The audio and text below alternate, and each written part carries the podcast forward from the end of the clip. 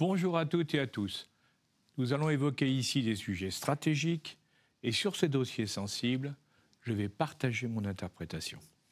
Depuis l'origine du monde, les êtres humains sont de loin les plus grands prédateurs. Leur combat est passé de la protection de la tribu à la défense du territoire, puis à l'exploitation et parfois l'anéantissement des espèces végétales, animales ou humaines. Avec le temps, ce qui était une exigence pour la survie à court terme est devenu une véritable politique. L'homme a su utiliser toutes les ressources de son intelligence pour organiser son action, apprendre à la justifier et l'imposer comme la seule alternative par la force ou la conviction. Comme l'a défini Clausewitz, la guerre est devenue la continuation de la politique par d'autres moyens.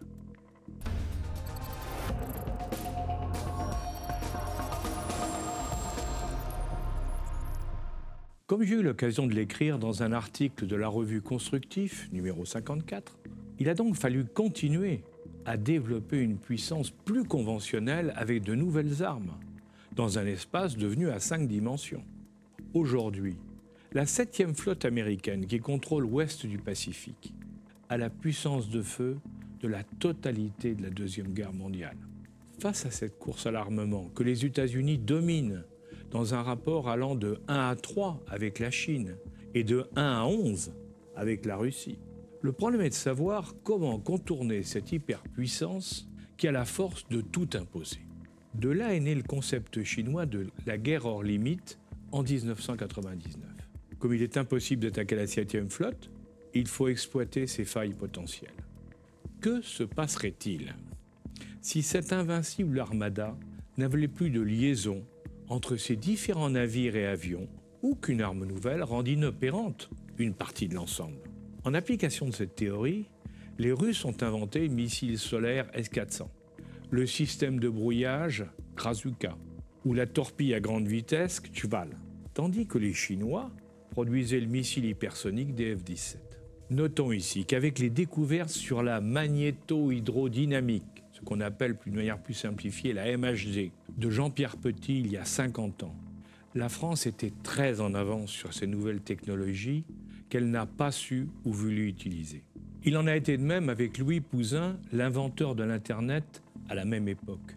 Nous avons eu le génie de laisser partir ailleurs le fruit de nos recherches. Au-delà des démonstrations de force, les guerres frontales entre hyperpuissances deviennent très incertaines.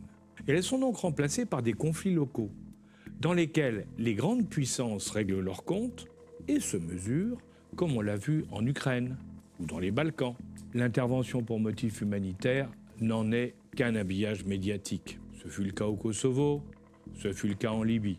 Le problème majeur, c'est que depuis la Deuxième Guerre mondiale, de la Corée à l'Irak, en passant par l'Indochine, la Syrie, l'Algérie, l'Afghanistan, l'Occident ne s'est plus gagné.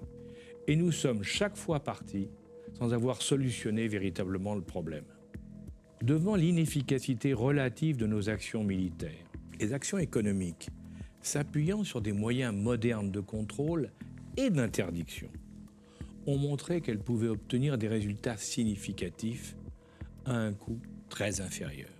C'est ainsi qu'on est passé du niveau de l'action économique locale, puis globale, en appui du militaire à la guerre économique ciblée ou totale, dans laquelle le militaire devient un complément visant à faire respecter les décisions. Quand dans les années 90, le général Pichot Duclos et Christian Arbulot ont parlé de la guerre économique, beaucoup ont trouvé abusif l'emploi du mot guerre, dans ce qu'il ne leur paraissait n'être que des conflits commerciaux, certes violents. Il est vrai que pour nos élites, toujours inspirées par la vision colbertiste du monde, le commerce n'est qu'une activité mineure. Du coup, la plupart d'entre eux n'y ont vu que des fermetures d'usines, les morts de la guerre devenant des demandeurs d'emploi. Personne n'a voulu imaginer l'ampleur et les conséquences sociales d'une crise majeure. Pourtant, à cette époque, ils avaient devant leurs yeux l'Irak, dont le blocus économique, par l'effondrement des échanges commerciaux, amenait à une paupérisation de la plus grande partie de la population. Les pénuries de médicaments, à la mort de ceux que l'on ne pouvait soigner, et l'impossibilité de mener des recherches et d'assurer la maintenance à l'arrêt progressif de la production industrielle.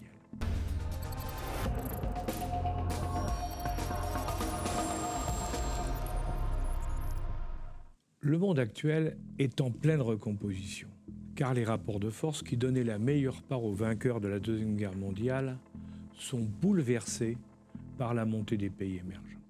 Après le monde bipolaire de l'affrontement Est-Ouest, puis le monde monopolaire, annoncé lors de la chute du mur de Berlin, nous sommes dans un monde multipolaire dans lequel des groupes de pays, proches par l'histoire, la culture, la religion, le climat, la géographie, se réunissent pour défendre leur vision spécifique du monde et refuser la banalisation ou la dilution dans la mondialisation.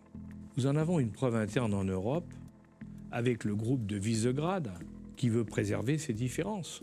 Dans le même temps, l'Angleterre vient d'en sortir via le Brexit pour ne plus devoir obéir aux eurocrates.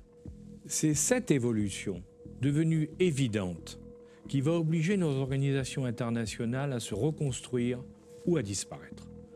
D'autant que les principaux pays émergents, les fameux BRICS, le Brésil, la Russie, l'Inde, la Chine et l'Afrique du Sud, s'organisent. C'est d'ailleurs ce constat qui a poussé le président Trump à rejeter les traités internationaux au profit des accords bilatéraux pour tenter de préserver l'essentiel. L'hyperpuissance américaine, selon le mot du Védrine, domine le monde depuis 100 ans. Mais sa suprématie, s'appuyant sur la puissance militaire, secondée par la pression économique, est challengée par la Chine, chez qui la puissance économique prime sur le militaire. Sans tomber dans l'idéologie ou la manipulation d'influence pratiquée par les deux camps, cette situation concrétise l'opposition, issue de leur histoire et de leur culture, entre deux visions politiques et sociales.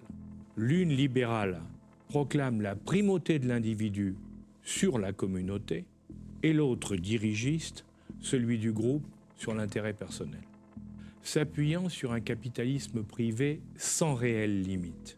La première consacre le pouvoir par l'argent, tandis que l'autre, s'appuyant sur un capitalisme d'État très contrôlé, consacre le pouvoir de l'organisation. Dans les deux cas, nous sommes loin des principes démocratiques issus de la Révolution française. Pourtant, il arrive que la situation nous amène à aller vers l'un ou l'autre camp. Traditionnellement, nous sommes plus proches historiquement, culturellement des États-Unis.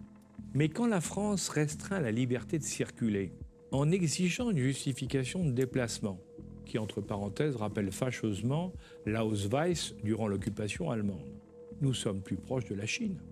Le conflit entre les deux grandes puissances est pour le moment essentiellement économique, mais s'appuie sur des stratégies différentes. Pour les Chinois, c'est le support prioritaire de leur développement interne, qui s'appuie sur une formidable croissance de la classe moyenne, 723 millions d'individus dans une dizaine d'années, capable d'acheter une production de haut niveau technique. Pour l'international, c'est la construction de filières de commercialisation, les fameuses routes de la soie, capables d'assurer la vente de produits chinois de haute technologie, concurrençant les productions internationales. De leur côté, les Américains qui se sentent menacés veulent transformer l'économique en un véritable outil de puissance pour contrôler leurs alliés et faire plier les récalcitrants par des actions variées en s'appuyant sur des textes légaux et des actions d'influence. Il faut bien dire qu'après sa mise au point, le modèle a fait ses preuves progressivement. Comme il n'y aura qu'un vainqueur dans les 30 prochaines années, la compétition est évidemment féroce. Des deux côtés, tous les moyens sont bons pour assurer sa suprématie et prendre le contrôle, partiellement ou totalement, d'un domaine ou d'un autre. Il est donc clair que nous sommes loin de la mondialisation heureuse, chère à Alaminck, ou de celle des écologistes qui ne s'intéressent qu'aux conséquences du réchauffement climatique.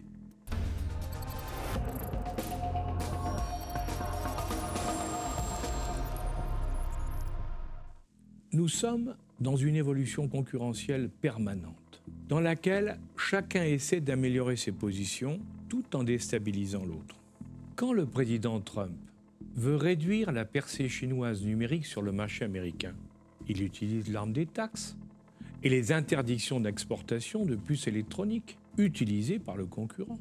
En réponse, celui-ci rappelle qu'il détient le contrôle de la plus grande part du marché des terres rares dont l'industrie américaine a impérativement besoin.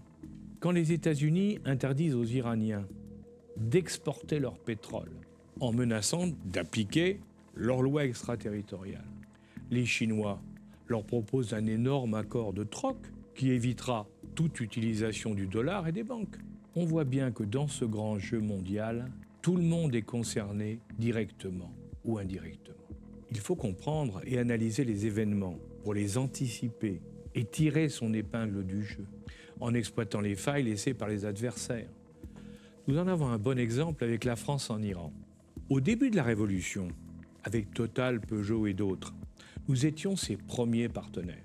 Sous la pression américaine et d'une politique française pro-irakienne et très opposée à la politique libanaise de l'imam Khomeini, nous avons dû abandonner ce marché. En dépit de l'embargo américain, les Allemands ont su nous remplacer et devenir leur premier fournisseur européen. Pour contourner les lois extraterritoriales américaines, ils ont monté très discrètement un système bancaire exclusivement dédié à commercer avec l'Iran. Quand la France en a pris récemment conscience, elle a voulu faire de même au niveau européen, mais les pays du Nord s'y sont opposés, ce qui permet à l'Allemagne de continuer à faire cavalier seul. Alors que les Chinois prônent évidemment la liberté des échanges, les Américains ont développé un arsenal légal de mesures leur permettant d'imposer leurs pratiques. Au mépris des règles internationales, ils ont mis en place en deux temps le concept de loi extraterritoriale qui s'applique aux ressortissants et aux industriels de tous les pays du monde qui travaillent avec des citoyens, des industries, des banques, des outils et réseaux numériques américains et bien sûr le dollar. Dans un premier temps, il s'agissait officiellement de lutter contre la corruption, comme on l'a vu avec la BNP Paribas. Dans un second, on l'a appliqué à tous ceux qui ne veulent pas respecter les décisions politiques américaines. L'affaire du gazoduc Nord Stream 2 en est une parfaite illustration. Les Américains veulent vendre du gaz de schiste aux Européens, dont je rappelle ici que la France a interdit la production chez elle. Pour empêcher les Russes de leur livrer du gaz moins cher par le Nord Stream 2 à travers la Baltique vers l'Allemagne et accessoirement de ne pas payer de droit de passage à l'Ukraine. Ils ont mis en œuvre des sanctions très lourdes visant les entreprises et les dirigeants qui osent leur tenir tête, dont le français CNJ, des sociétés allemandes et des sociétés russes.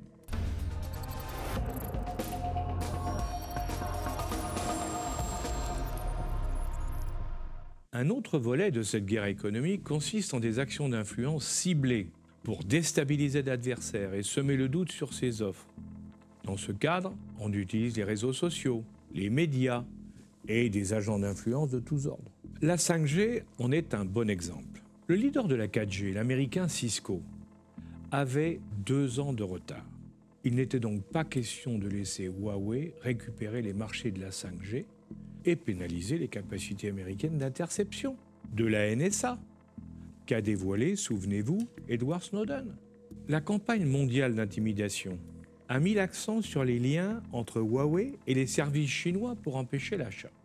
Un autre exemple en a été donné durant la crise sanitaire par les actions d'influence des grands laboratoires, Pfizer et Moderna, relayés par les médias, pour imposer en Europe leurs produits au détriment des vaccins européens, des vaccins chinois et des vaccins russes.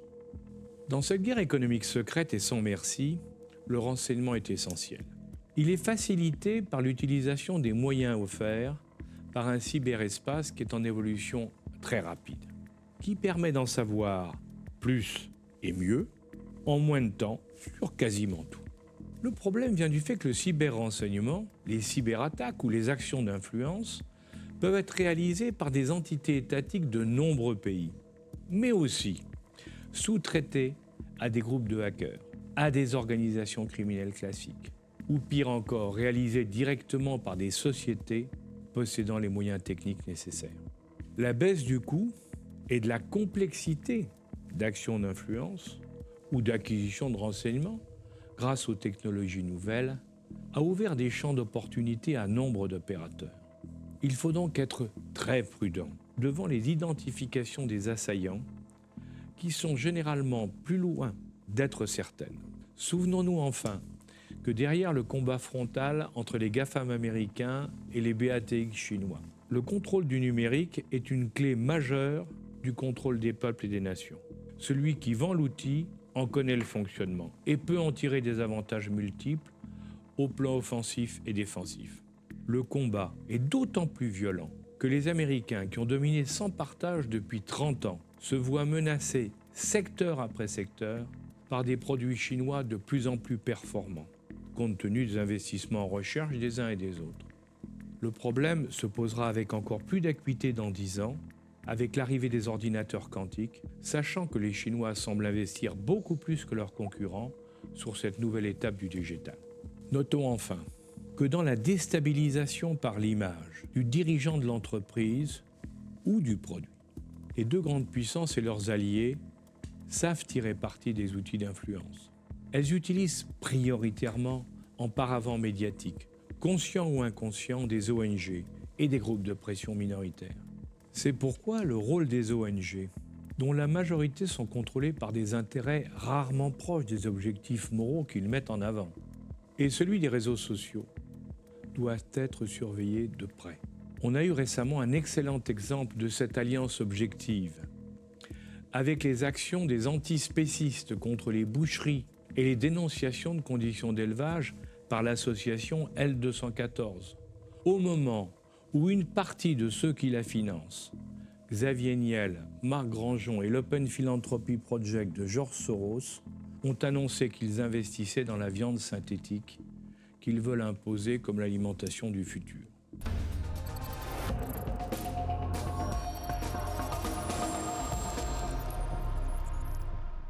La guerre économique évolue rapidement pour répondre aux besoins dans tous les domaines d'activité stratégique ou d'importance vitale. Et le réalisme s'impose face à des concurrents venus d'ailleurs, qui utilisent tous les moyens pour gagner. Contrairement à la naïveté confondante de ceux qui croient encore que les marchés s'équilibrent par eux-mêmes grâce à la concurrence, nous sommes dans un monde où personne ne nous fait de cadeaux.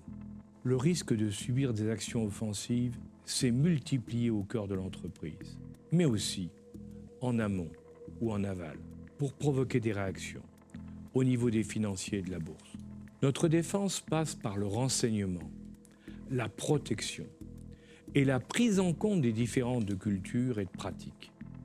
Face aux tensions actuelles qui obligent chacun à choisir son camp, il faut savoir se défendre et souvent attaquer pour survivre. Mais ce n'est pas facile quand on s'appelle l'Europe. L'Allemagne a le cœur qui penche vers l'Amérique pour sa défense, mais le portefeuille de plus en plus vers la Chine, qui est son premier partenaire commercial. La France, qui veut être bien avec tout le monde, au nom de son histoire et de ses valeurs partagées, se retrouve isolée au milieu du guet, dans cette guerre économique, où l'excellence technique est nécessaire, mais non suffisante. À bientôt.